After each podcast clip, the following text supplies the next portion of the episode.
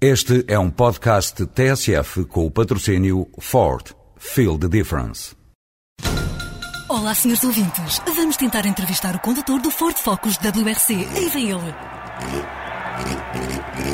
Senhor Gronome, é só para... O Ford Focus está imparável. O primeiro no Campeonato Mundial de Construtores de Rallys e o primeiro na estrada. Ford, feel the difference. Fiel à ortodoxia monetarista e neoliberal, o Banco Central Europeu, órgão não eleito, aumentou recentemente e mais uma vez as taxas de juro. Este aumento serve no fundamental o capital financeiro e a valorização do euro do interesse dos países mais desenvolvidos.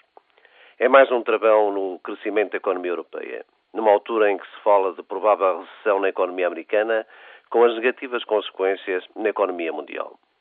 Portugal é o país mais atingido por este aumento, dado o seu incipiente crescimento e o elevado endividamento das empresas e das famílias.